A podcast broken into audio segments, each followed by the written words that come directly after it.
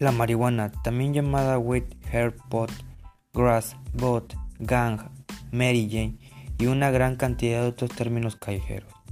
Es una mezcla gris verdosa de hojas y flores secas y trituradas de cannabisativa, la planta del caña. Algunas personas fuman marihuana en cigarrillos arrollados llamados por.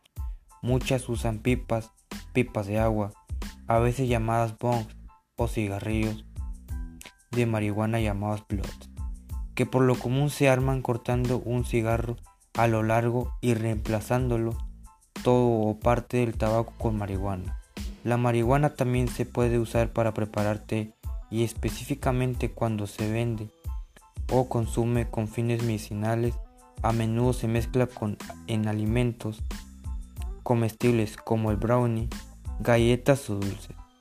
Las formas más potentes de marihuana incluyen la semilla, proveniente de las plantas femeninas de atención especial, y las resinas concentradas que contienen altas dosis de los ingredientes activos. La marihuana, como el aceite de hachís, similar a la miel, el bundet suave y ceroso y el firme shatter, con un aspecto de ámbar.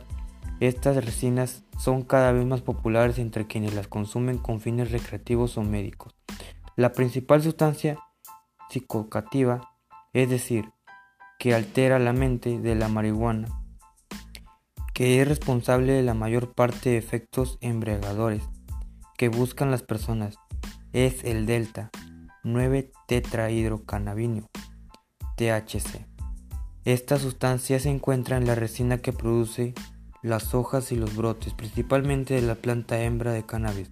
La planta también contiene más de 500 sustancias químicas, incluidos más de 100 compuestos que están relacionados químicamente con el THC y se conoce como cannabinoides.